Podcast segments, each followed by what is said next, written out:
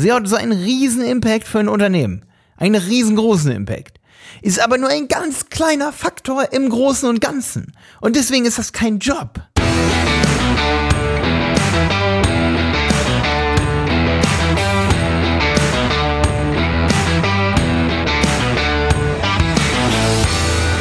Moin, schön, dass du wieder dabei bist bei dieser neuen Wenig Zeit, viel Effekt Podcast Folge. Ich bin's wieder, dein Malte und heute geht es um das Thema SEO, ob SEO noch gibt. Ich will natürlich mal wieder hier anecken, aber auch gleichzeitig nicht anecken. ich hoffe, ich mache mir keine Feinde und jetzt geht's los. Ja, SEO, wie sieht's aus mit SEO eigentlich? SEO ist ein richtig, richtig interessantes Thema, weil SEO einerseits einfach, aber andererseits auch mega komplex ist. Also ich denke, der bessere SEO oder der bessere Suchmaschinenoptimierer ist sicherlich der, der wirklich jeden Tag das macht. Das ist sicherlich so. Aber man kann auch ziemlich gute Erfolge feiern, wenn man das nicht jeden Tag macht und wirklich die, die wichtigsten Bausteine von SEO wirklich gut kennt und gelernt hat. Und ich glaube gar nicht, ähm, und das ist so interessant, dass viele Agenturen haben SEO-spezialisierte Leute und was machen die dann? Ja, die schreiben dann Texte und machen SEO-Analysen.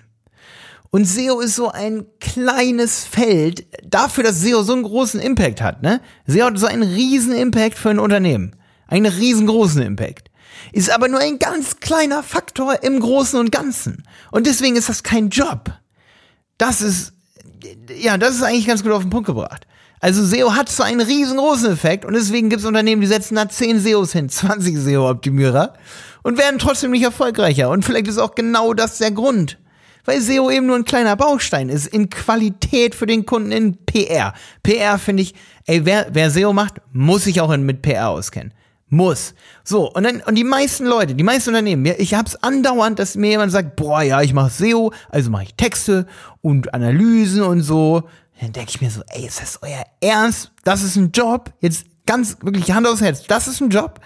Weil das Ding ist zum Beispiel, dass SEO so ein bisschen und auch so Online, Online-SEO ist im Grunde genommen Online-PR.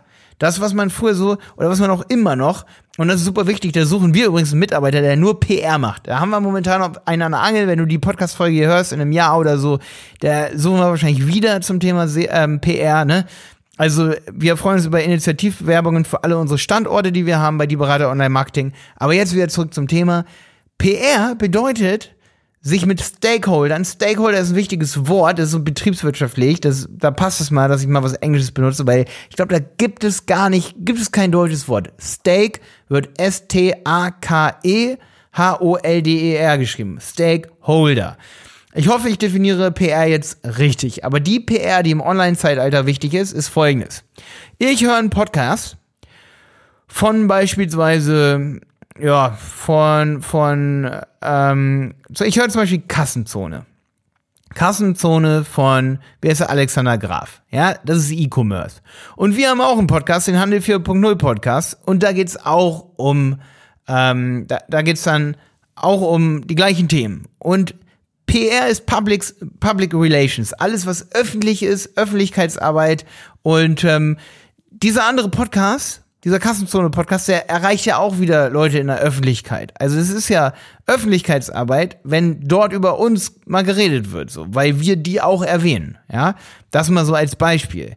Ähm, oder wenn zum Beispiel neulich hat Real.de, das ist jetzt ein, ein richtiges Beispiel, Real E-Commerce, hat zum Beispiel uns mit als als YouTube-Kanal für Unternehmen ähm, ausgezeichnet. Da war ich sogar äh, über allen anderen, also das war mega geil, die Auszeichnung, das war mega die Öffentlichkeitsarbeit, dann das zu nehmen und in den Social Media weiterzuteilen, das auf unsere Website zu tun.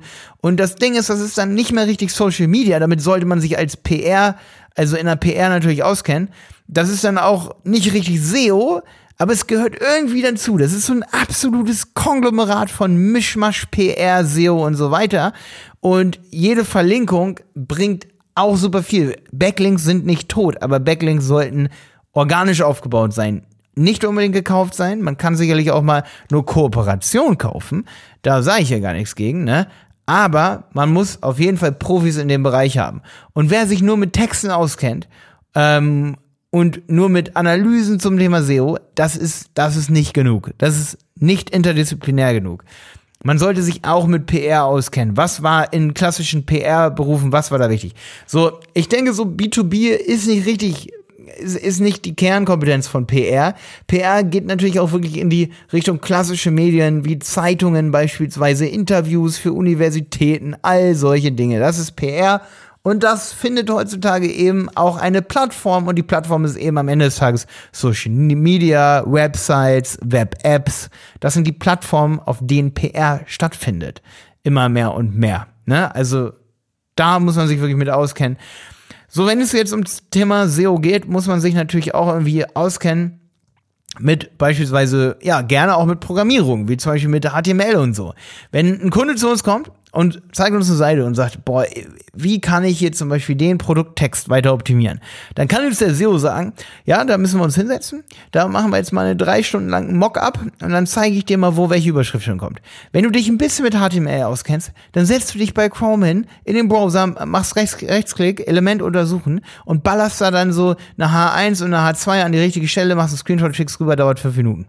Ja, das bedeutet, wenn du Skills hast im Bereich CSS und HTML, dann hast du auf jeden Fall, ich meine, auch die Auswertungen zum Beispiel von Seitenstrukturen, da wird's immer technischer. Da wird's richtig, richtig technisch. Das bedeutet, wenn, wenn sich jetzt jemand wirklich nur mit Texte schreiben und Analysen auskennt, dann sollte man ein Buch schreiben. Vielleicht ein Buch über SEO. Dann lernt man auch gleich noch technische Dinge dazu. Aber wenn du wirklich der bessere oder die bessere SEO sein willst, die bessere SEO-Mitarbeiterin oder der bessere SEO-Mitarbeiter, dann solltest du dich wirklich mit Content Delivery Networks auskennen, mit äh, Server, Ser Server, ähm, hier Server-Applikationen, ich meine jetzt hier, hier Apache versus Nginx, ähm, ja, Server-Software und all solchen Dingen. Ja. Und je technischer das wird, desto krasser kannst du dafür sorgen, dass eben das Management und auch die Bewertung, wenn du dich damit mehr auskennst, dann kannst du auch besser bewerten. Ist das jetzt wirklich wichtig, hier eine Sekunde noch von der Seitengeschwindigkeit rauszuholen? Ist es wirklich wichtig, eine eigene IP-Adresse zu haben, wenn beispielsweise mit der gleichen IP-Adresse jemand anderes Shintuda treibt?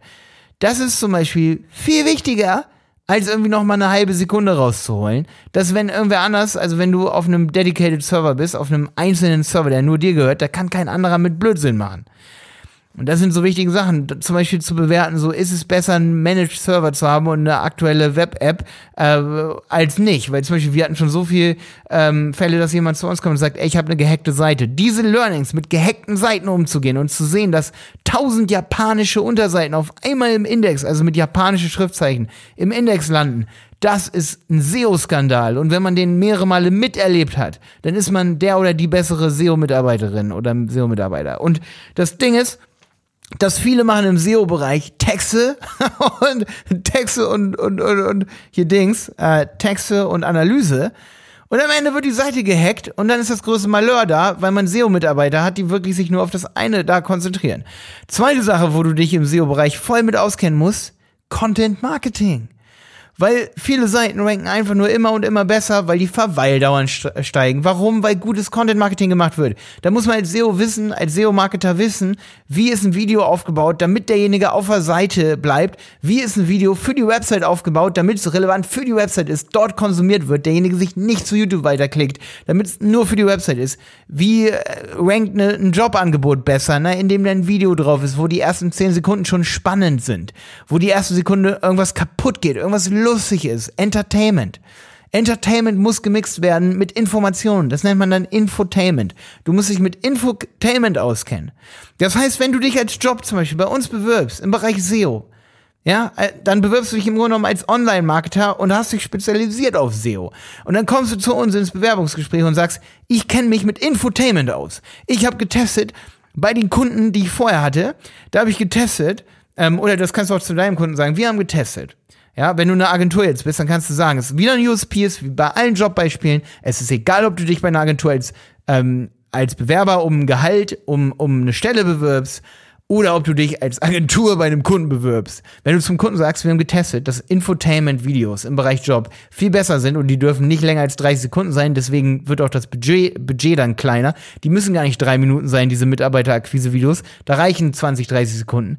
Dann kann ich dir richtig Geld sparen, kannst du dem Kunden sagen. Dann wird er dich engagieren und nicht den, der einen 5 Minuten Clip äh, bauen möchte, der dann eben viel zu viel Geld kostet. Dann wird er dich engagieren. Und das ist einfach das Wichtige, dass SEO einfach nicht Texte schreiben und Analyse ist. So, sorry, wenn ich da ultra drauf rumgehackt habe jetzt, dass viele einfach unter SEO-Analyse äh, und SEO-Analyse, äh, unter SEO-Analyse und Texte schreiben verstehen. Ähm, ich denke, ich, ich habe es ja trotzdem mal ganz gut auf den Punkt gebracht, weil ich meine, es ist ja zukunftsweisend für so eine Agentur wie dich. Wenn du eine Agentur aufbaust und du hast da einen Haufen Texter sitzen und äh, äh, Analytics-Profis, so, das reicht nicht. Das reicht wirklich nicht. Da muss man interdisziplinärer denken. Alles klar. Ich finde es schön, dass du wieder dabei warst. Bis dann, dein Malte.